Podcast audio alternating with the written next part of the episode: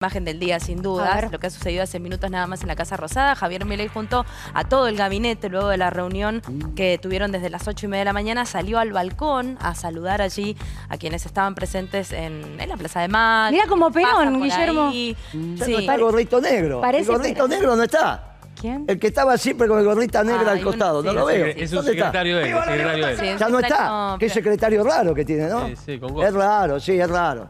Porque sabés, los secretarios tienen que estar designados en el boletín oficial, ¿eh? Ay, ese Porque no es... tienen rango de secretario de Estado. Claro, el secretario privado del presidente tiene rango de secretario de Estado. Está hablando. No es que te lleva los Perdón, papeles. Guillermo, para que la gente, para quienes no saben, eh, hay, hay una persona que siempre se la identifica en. en- en Que no se separa del presidente Exacto, que lleva Javier siempre Milei. una gorrita puesta y eh, se había viralizado su imagen y le preguntaban ¿Y por qué quién se era, quién era cuestiona? y qué- Se- porque se preguntaban qué rol tenía. ¿Usted tiene más información? Claro, Guillermo? yo no lo sé. Muchacho de barba, Sí. con gorrita, que no se Pero ¿le sabe qué hace al lado que del es un presidente. funcionario? No, es un secretario de él Él de hace que mucho privado, tiempo. ¿no? Sí, es un secretario que- o No alguien que puede lo ser. asiste. No existe qué? eso. Mientras Pero- no le paguen el sueldo eh, y no sea nombrado, No sí puede puede, tener porque No puede, no puede porque es un tema, amigo, es un tema de seguridad. Y la Casa Rosada y Ah, secreto de Estado en todos lados. Está bien. No es que usted entra con un amigo y camina por ahí. Está bien, Pero, Guillermo, no si lo acompañan. custodios en- privados en- No, no hay conectados. En acompañante actos públicos, terapeuta. digo. No, no, no, pero no, por ejemplo, en un acto al que va o en un lugar que queda No, afuera. Esto sí. Pero no es así, fue en el balcón de la Casa Rosada. Sí. Le abría el auto, le bajaba el auto, le ponía el saco. Sí, sí. Es seguridad de Estado, no está bien lo que Está diciendo. No, No, es Sí, cierto. está bien porque es así, Moreno. no es así. Yo le Che, explico, amigo. yo le explico. Una- una Vamos a escucharnos. Yo le explico. Porque a mí me gustaría contar con información y contar la verdad. Esta persona con gorra es un secretario Tiene dos. que fue... Uno es Johnny, que es el que maneja el auto con él. Y el otro es este hombre, este joven con gorra, que es un secretario que él ha designado, que es de él. Es de él. Una pregunta, Teóricamente Javi. lo paga él. La custodia presidencial Sí. la tiene asignada desde el momento, un día después, dos días después de que este, ganó el balotaje. Eh, Esta es- persona de confianza eso- con la gorra... Eso fue una cuestión también que se tuvo que hablar con Karina Milei, con el presidente, decirle, mire, la custodia presidencial somos nosotros. Sí. Estas dos personas que usted tiene no podrían estar con nosotros. ¿Por qué? Son... Se llegó a un acuerdo y ellos siguen dentro de esa ¿Y comitiva o de ¿Con quién se llega al acuerdo? Con el presidente y Pero el con- presidente puede tener una persona que lo acompañe por supuesto y que que, lo puede. y- Mientras no la paguemos nosotros, eh, salvo que la designen, la puede, puede estar también, ¿Puede? por supuesto. para No, entender. ¿sabe por qué no? Porque A una ver. persona extraña que no está designada para entrar en la Casa Rosada tiene que entrar donde entra el público y registrarse todos los días. Y su movimiento es muy acotado. ¿A quién va a ver y dónde va a ver? Y a la hora que entra y a la hora que sale. Por seguridad, ¿no? Pero, señorita, Nacional, no del presidente. imagínese que es la Casa de Gobierno. Imagínese usted el presidente norteamericano diciendo, no, pues este es mi amigo, entra y viene conmigo todo lo que quiera y al lado está el que lleva los códigos nucleares para disparar los misiles. Claro. No existe eso. Lo que está diciendo... ¿Tanto cuesta hacer las cosas la como foto, mira, corresponde? vamos. Bueno, No, porque después piden, porque después piden dentro de la ley todo, fuera de la ley nada, y hago lo que se me canta, lo que quiero, ¿no? No puede. Yo estoy en desacuerdo que haya alguien dentro de la cápsula Ahí está, ese que está ahí, ¿ves? A Por ver. supuesto Ahí que está. eh, ahí está. ese. Bueno, Exacto. y, a- y eso que vendría a ser es el balcón. Es el el balcón. balcón, Es el lo balcón de la acompaña. Lo he La primera. Entonces debería haberse quedado, debería haber quedado registrado y no hubo registro. Pero no hay ninguna posibilidad que acompañe al presidente. Permítame desconfiar, Moreno, también. Alguien, Con- alguien- desconfío igual no que hay usted. ninguna posibilidad. Bueno, Si vamos está a meternos- pasando eso, Sí. algo está mal y hay que corregir. Mm, está bien, bueno, es está como bien. Mm. vivir en un hotel y no pagarlo, tomar un avión y no saber quién lo paga. Son gajes del oficio, se está aprendiendo el oficio, está perfecto. Igual toda Pero la no hay vida que dejarlo gente, pasar. gente rara en la casa de gobierno que no tenía absolutamente nada que hacer y que no se lo veía. Después uno se enteró que habían entrado, habían pasado, habían comido. Pero si está mal, está mal siempre. Está mal. Bueno, vamos a meter. que cada elector podrá elegir solo un candidato de la Cámara Baja, de la Cámara de Va Diputados. boleta única. Va boleta. Va Pros, pros y contra de esto, Guillermo. Mire, primero hay que caracterizar bien quién es Milei. Lamentablemente, el gobierno que se fue no ayudó. Claro. Dijo que Milei era Martínez de Oz. Va. Martínez de Oz, ustedes no lo conocieron, la mayoría de los que están acá son jóvenes, pero te cuento lo que yo viví. En su momento Martínez de Oz le prometió a Macera dos submarinos nucleares. Dos. Eso hoy en numerales serían 40 mil millones de dólares. O imagínate que si la Marina, vos le decís que este es como Martínez de hoy, vas a tener submarinos nucleares, le metieron el voto. No sabían que era un anarcocapitalista. Al ejército, Martínez de Ole sacaba tanque argentino mediano, el famoso TAM, como Henry Ford sacaba los Forté, viste en las películas que lo ve. El FAL era un fusil de asalto a nivel mundial. Fabricaciones militares trabajaba tres veces. Martínez de Oz, para no, hablar- no hablarte de la cohetería para la Fuerza Aérea. Martínez de Oz es un muchacho que agrandó el Estado, hizo pedazos al sector privado. Por eso el peronismo lo peleó. A nosotros nos tocó pelear esa dictadura porque estás haciendo pedazo al sector privado, no porque estaba agrandando el Estado. Ahora, se le ocurrió al gobierno anterior decir que este era Martínez de Oz. Y vos tenés la Fuerza de Seguridad y las Fuerzas Armadas votando masivamente a Milei. Cuando vos caracterizás mal al personaje, después no entendés las políticas, que es lo que le está pasando a alguno de lo que estuve Guillermo, yo le- quiero hacer un, un punto acá, porque lo, lo interesante es entender qué significan estos Claro, cambios. pero si en la no reforma electoral, Milei. lo sé, pero esto de Ah, que cambiaría la proporcionalidad de la representación de, de- de las provincias en, en- en diputados, doc- doctor, lo estábamos hablando, este sistema nuevo que desconocemos, usted me dijo en Argentina esto ya estuvo. Esto ya estuvo en la Argentina. eh, una de las normas del proyecto es la creación de circunscripciones uninominales para elegir a diputados. ¿Qué significa eso? Perdón. Siempre que se empleó ese sistema fue perverso, fue tendencioso y fue para que gane el oficialismo de turno. ¿Pero qué significa? Por- Para la gente Significa que, no que, por ejemplo, la capital se va a dividir en 10 circunscripciones Sí. y cada circunscripción elige a un diputado. La última vez que se aplicó esto en la Argentina fue en 1952. ¿Y sabe cómo terminó la elección de la capital federal? El 100% de los diputados del mismo partido. Esto es un diputado cada 180 mil habitantes o fracciones no menor a 90 mil habitantes. Sí. Un diputado. En todo el mundo eliminaron ese sistema. Ahora, y en, est- no en Estados Y en Unidos Estados fue Unidos- declarado inconstitucional por la Corte Suprema por un gobernador que se llamaba Jerry, que había creado una circunscripción que tenía forma de salamandra, y la Corte Suprema declaró la inconstitucionalidad de eso. Y en la Argentina quedó abolido en la década del 50 porque era un disparate. Es importante igual mencionar eh, la información que está dando acá el doctor, porque justamente el gobierno lo que va a tratar de vender en este punto de la ley de ómnibus son dos temas. En principio que se eliminan las pasos, algo que la sociedad venía pidiendo un montón.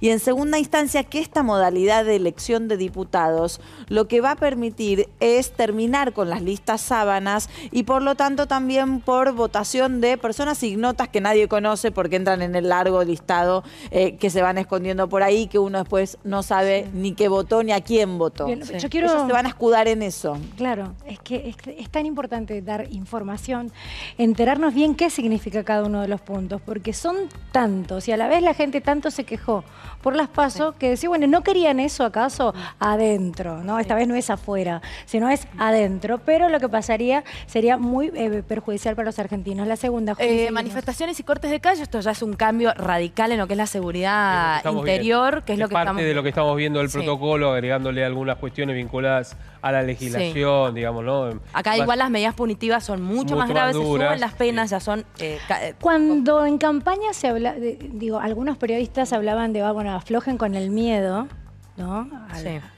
este, se está cumpliendo cada una de las cosas que, que se, que dijeron que iba a pasar, desde la quita de Bueno, subsidios hasta la días. represión.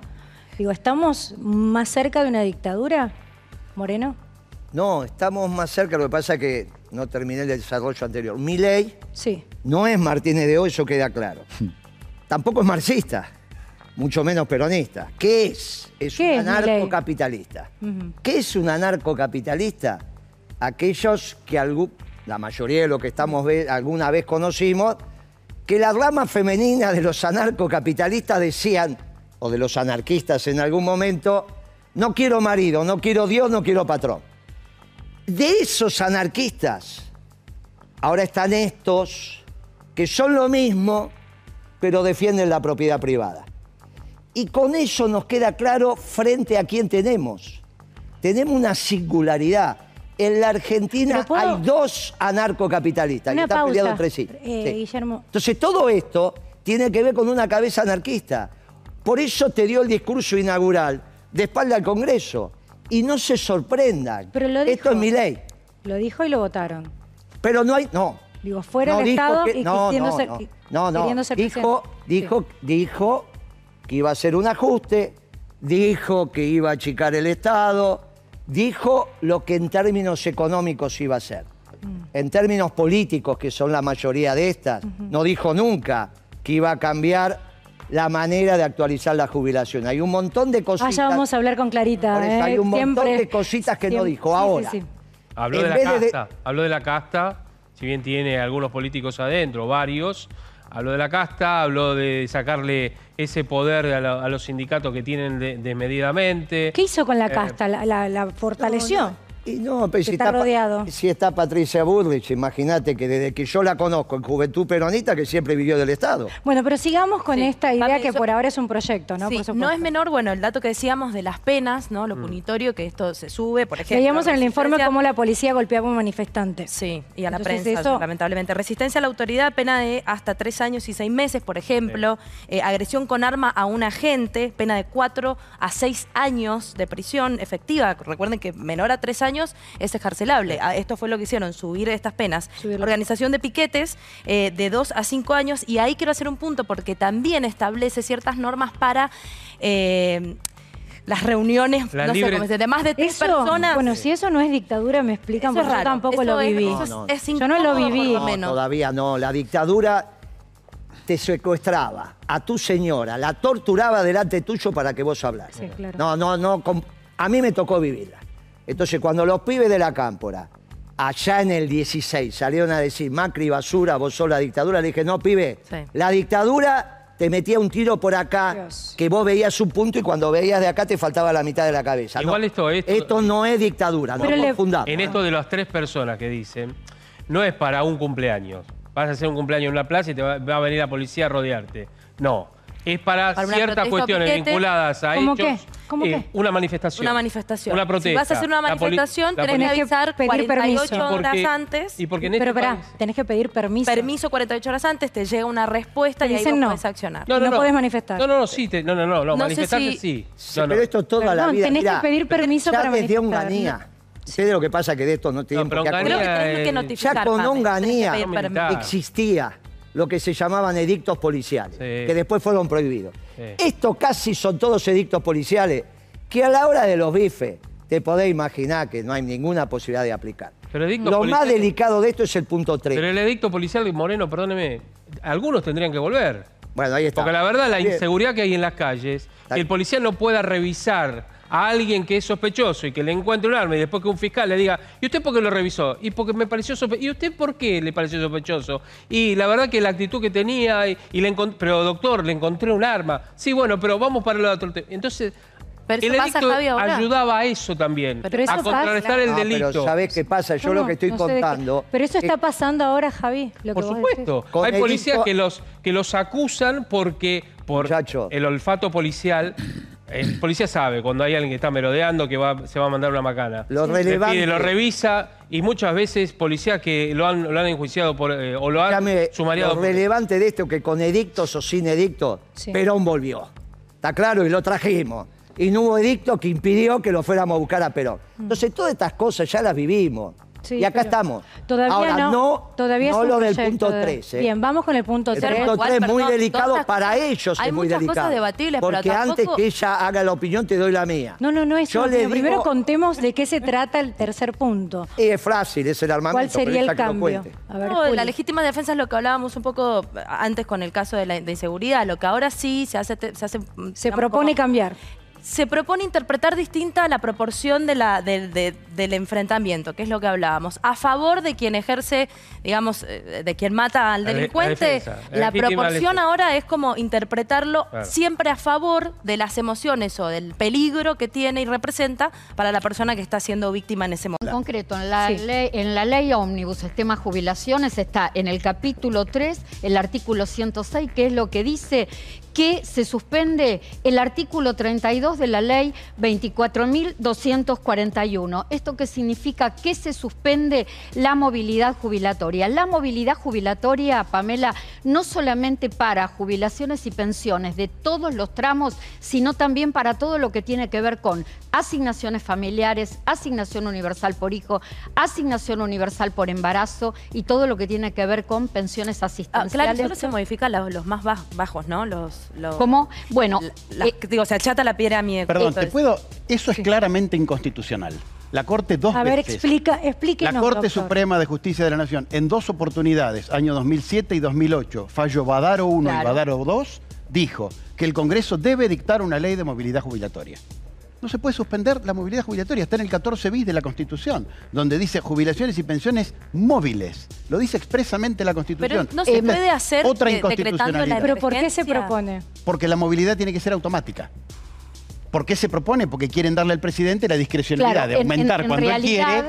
En realidad es esto lo que dice el doctor. En determinado momento, cuando no había aumentos de ninguna manera, ni por ley, ni por decretos eh, discrecionales, ¿qué es lo que hace la Corte? Toma el toro por las astas y dice, en la Argentina no puede no haber nada.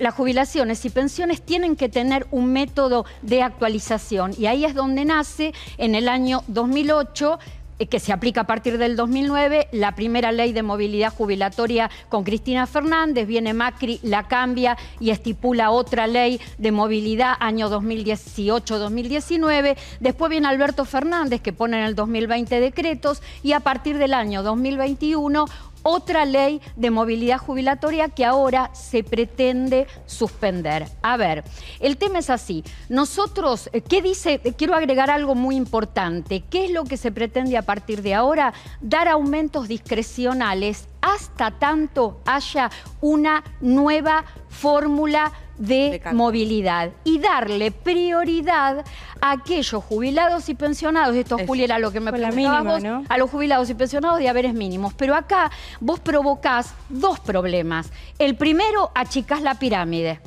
Entonces, eh, inequidad El total. problema para los jubilados, Es- porque para el que quiere ahorrar caja porque no le importa el jubilado no es un problema. Claro, acá hay dos como eh, situaciones encontradas, pero además que es profundizás la litigiosidad previsional, porque aquel que no se ve beneficiado ni por una ley de movilidad jubilatoria ni por un decreto, ¿qué es lo que hace? Va a la justicia y le reclama, la justicia al Estado me está haciendo perder poder adquisitivo y ya tenemos caso Badaro, como decía el doctor, es decir, puede llegar a darse el mismo efecto. La cuestión es, ¿Cómo se va a relacionar, esto lo decía Moreno hace unos momentos, estos decretos, eh, estos aumentos por decretos en forma discrecional van a estar eh, siguiendo qué? El costo de vida, Claro. ¿Cuál es el eh, índice la inflación, no, yo creo que no, Bueno, que no- va, no es- va- se van a dar aumentos de acuerdo al dinero que hay. Pamela, esa es la gran pregunta. A ver, porque, Diana. a ver, no es que eh, dicen no le vamos a dar aumento a los jubilados, ¿no? Como el, el doble engaño pichanga. Eh, le vamos a dar por decreto. Entonces uno dice, ok, el decreto, ¿qué va a hacer? ¿Le va a ganar a la inflación? ¿O va a ver qué le, qué le queda de No plata a un Estado que no tiene plata para darte un puchito? No lo aclaran. No lo aclaran. No lo aclaran. No lo Entonces, aclara- históricamente, recién hablábamos eh, antes de empezar el aire, históricamente siempre perdió el jubilado. Está bien, pero puede llegar a aumentar. ¿Puede Y llegar a pasar que sea a favor del jubilado? Eh, permite, en el 2020 se aplicaron decretos de la misma manera y ¿sabes cuánto perdieron todos los jubilados y pensionados de todas las escalas?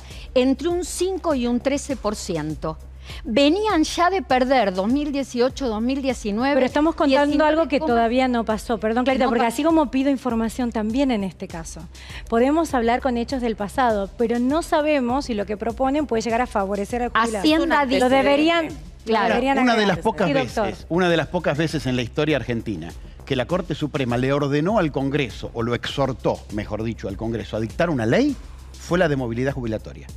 ¿Qué quiere decir? Que para la Corte es imprescindible que la movilidad esté en una ley. No se puede suspender esa ley y dejarlo a criterio Pamela, Bien, ejecutivo. a Moreno lo quiero escuchar, El, ¿eh? el ministro de Economía dijo que de seguir esta fórmula y no cambiar, los jubilados y pensionados en los próximos tres meses van a perder entre un 25 y 30% más de poder adquisitivo.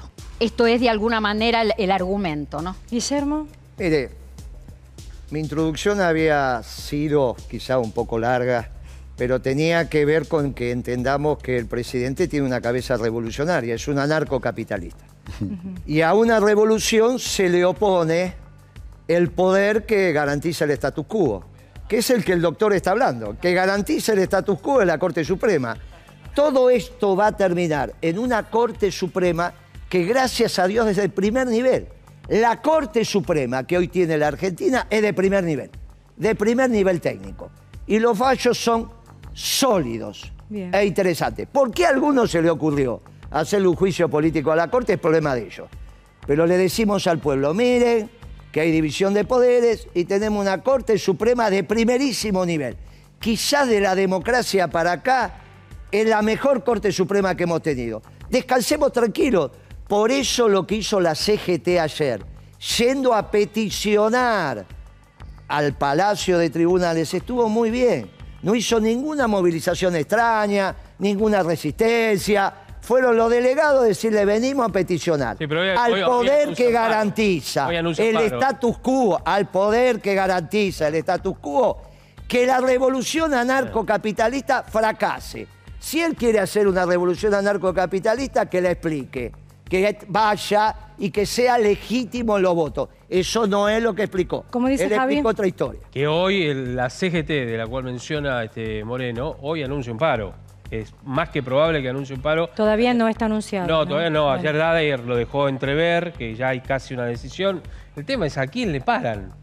Está bien, Bien. le paran a... Y con las ¿Por qué no hablamos jubilaciones, Moreno, pase? pero ¿Por con, no claro, hablamos? es que Bueno. no, todavía no hay un paro. Por eso, Por eso. eh, de Yo quiero dar información, Moreno, con respecto a las jubilaciones. Mirá, con respecto a las jubilaciones, tenés- tienen un lío bárbaro. Porque tiene que haber una movilidad con esta inflación. Imagínate que para diciembre los números nuestros van arrimando entre el 28 y el 29%. Algunos te dirán 30, otros te dirán 27.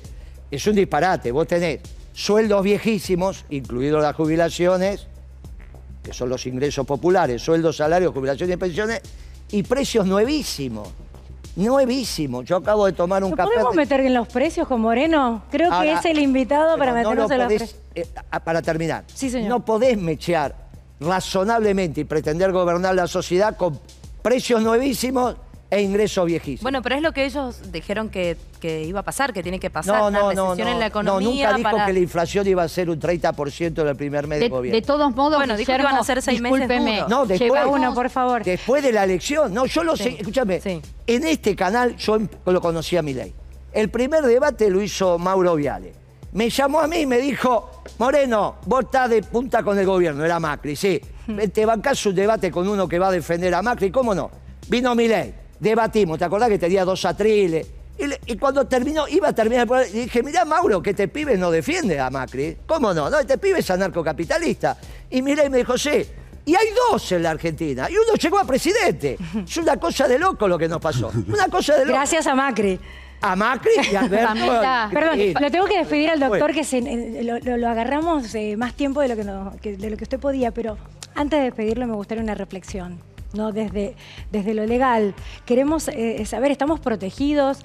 Eh, Mire, utilizó la misma palabra. La privatización, de empresas, la privatización de empresas del Estado tiene que ser por ley, tampoco se puede delegar esa facultad. Artículo 75, inciso 5 de la Constitución Nacional. Las retenciones también tienen que ser por ley, porque son impuestos. Artículo 75, inciso 1 de la Constitución Nacional. Es una ley larguísima, pero cuando uno se pone a analizar punto por punto, yo creo que más de la mitad de las cosas serían inconstitucionales si el Congreso las aprobara. Por eso creo, como alguno de ustedes dijo, que algo de esto se mandó para que salga y algo de esto se mandó para, negociar. y que lo bajen después en el Congreso. Ahora, el tema es que todo esto, tratarlo en sesiones extraordinarias, es prácticamente imposible. 665 artículos que lo tienen que discutir 257 diputados y 72 senadores. Y que en tienen un- falta de cancha, porque no van plazo- nunca a sesionar. No, no, no, no, eso no es así. qué pasa? No, no es tienen así. falta de cancha, No. los diputados y senadores. ¿Están preparados? Son ¿Y profesionales. No, no, hay algunos que asumieron ahora que no están muy preparados. Claro. Pero en Sí, general. También no han trabajado tiempo. Y me gustaría meterlo ¿no? en este tema precios. Estos 20 productos, Juli, que bueno, que al Sí. final tuvieron que elegir. Sí, que de Los todas maneras que son de, de, de- de precios diferenciados, hace Sí, señora. referencia a PAME, que igual son de supermercados y de cadenas más pequeñas. Eh, hay que ver también cómo va a avanzar esto y si, si es que funciona, ¿no? Si, si, si realmente... ¿Sirve o no sirve? si Bueno, lo sirve voy o a saludar a. Fernando Sabore, que está en el móvil con Fabián Rubino. Muy buenos días, ¿cómo les va? ¿Dónde estamos parados con el tema precios? Hola Pamela, buen día. Muy buenos días, Fernando. Estamos complicados, ¿cierto? Si digamos, digamos que trazamos una brecha desde el martes 21 de noviembre, ¿cierto? Domingo votamos, lunes feriado, martes 21 de noviembre, como le había comentado la última vez, ahí comenzaron los aumentos, digamos, los aumentos en este arco, digamos, al día de la fecha prácticamente la mercadería duplicó el precio, ¿cierto? O sea, todo lo que valía 10 hoy vale 20, es así, ¿cierto? Entonces, lo que yo digo es que si una familia necesitaba, por decir un número, 90 mil pesos para comprar los alimentos, ahora necesita 180 mil.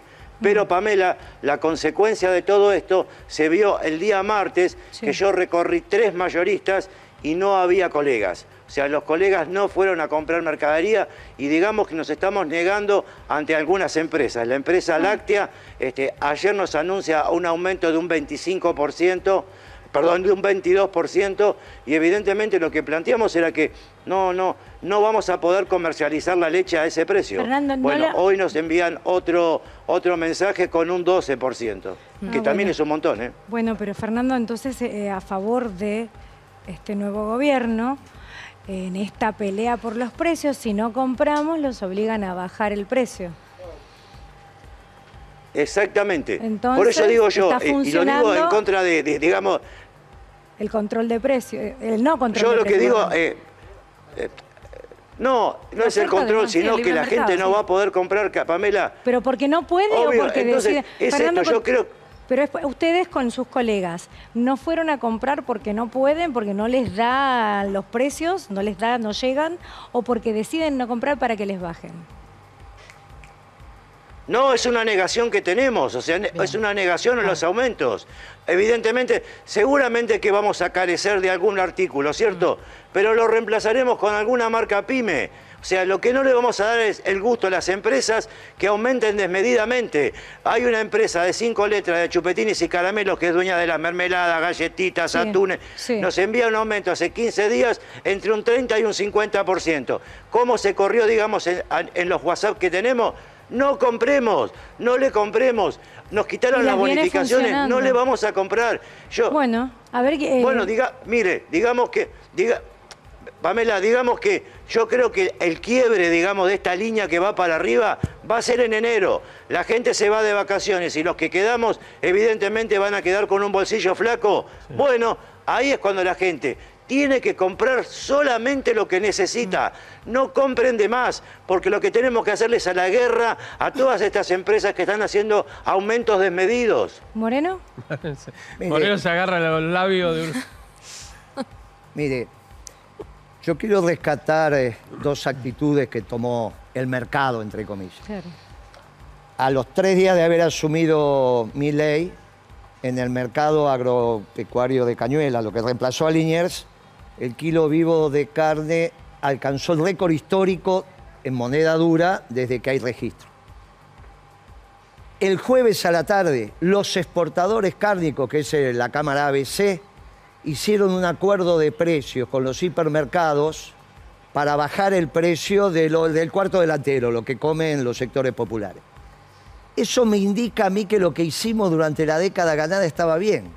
Cuando decían, no, pero este Moreno se quedó allá, qué sé yo, de la prehistoria, que esto, que aquello, resulta que Moreno no era el pasado, resulta que Moreno era el futuro. Y cuando el gobierno se borra y no quiere hacer acuerdo de precio, lo hacen los frigoríficos con los hipermercados. Pero ese es un ejemplo. El segundo ejemplo es el de los almaceneros, que acaban de decir, sobre los precios que nosotros tenemos, una X cantidad, vamos a hacer punto 8, significa 20% de descuento. Sí. Para que tengamos claro, 20 de arriba para abajo y 25 de abajo para arriba. Sobre su margen. Los dos casos te ponen el bien común, el bien común, como criterio ordenador. No es la necesidad de alcanzar el óptimo individual. Porque la verdadera libertad, mi querida, no es tener. La verdadera libertad es dar. Y esa es la filosofía de un gobierno peronista. Finalmente, nos guste o no nos guste, la única solución que tiene la patria es que volvamos a un gobierno peronista doctrinario. Guillermo, Lamentablemente espere, perdón, los perdón. radicales Sí. eligieron casi un estudiante para perdón. poner como presidente de... Clara dice que no, Clara dice que no. Yo lo asocio al tema de los jubilados y le digo, Moreno, Todos los gobiernos terminaron tomando decisiones en función a que la Corte Suprema tuvo que definir la historia de los jubilados. ¿Esto qué significa? Que todos los gobiernos se equivocan con el tema de los jubilados. Pasó con Cristina, pasó con Macri, pasó con Alberto Fernández. Ninguna ley de movilidad jubilatoria funcionó. Durante años me preguntaron, ¿Hubo alguna ley o hay alguna ley perfecta? No, no hay, en la medida que sigan los precios como están, la inflación, y termina decidiendo siempre la Corte Suprema de Justicia. Hicieron todo mal, no estuvo en agenda, no estuvo en prioridad, los utilizaron como ajuste. Tenemos que ir cerrando, pero lo quiero aprovechar, digo, eh, hablando de precios, si este gobierno está generando una hiperinflación, ¿con qué? ¿Con qué sentido? ¿Para qué? El gobierno se desentendió por su propia concepción y la sociedad reaccionó. Esto es lo importante. La derrota que tiene el gobierno la va a tener en la Corte Suprema, seguramente, en los hechos legales. En los hechos conceptuales, el gobierno fue derrotado el jueves, el primer jueves de mandato de Milei, cuando los frigoríficos exportadores y los hipermercados hicieron un acuerdo de precio para que algunas familias puedan comer carne, con lo cual demostraron muchos años después que teníamos razón. Mm. Y esto es lo importante, conceptualmente ya fue derrotado. Después estamos viviendo los momentos que estamos viviendo. Bueno, pero día a día vamos a seguir Y gracias a los almaceneros que hicieron lo que tuvieron que hacer, al margen del gobierno. Claro que sí. Quiero agradecerle a Guillermo Moreno y también a Fernando Sabore. Vamos a seguir, ¿quiere, ¿quiere cerrar? No. Sí, Fernando.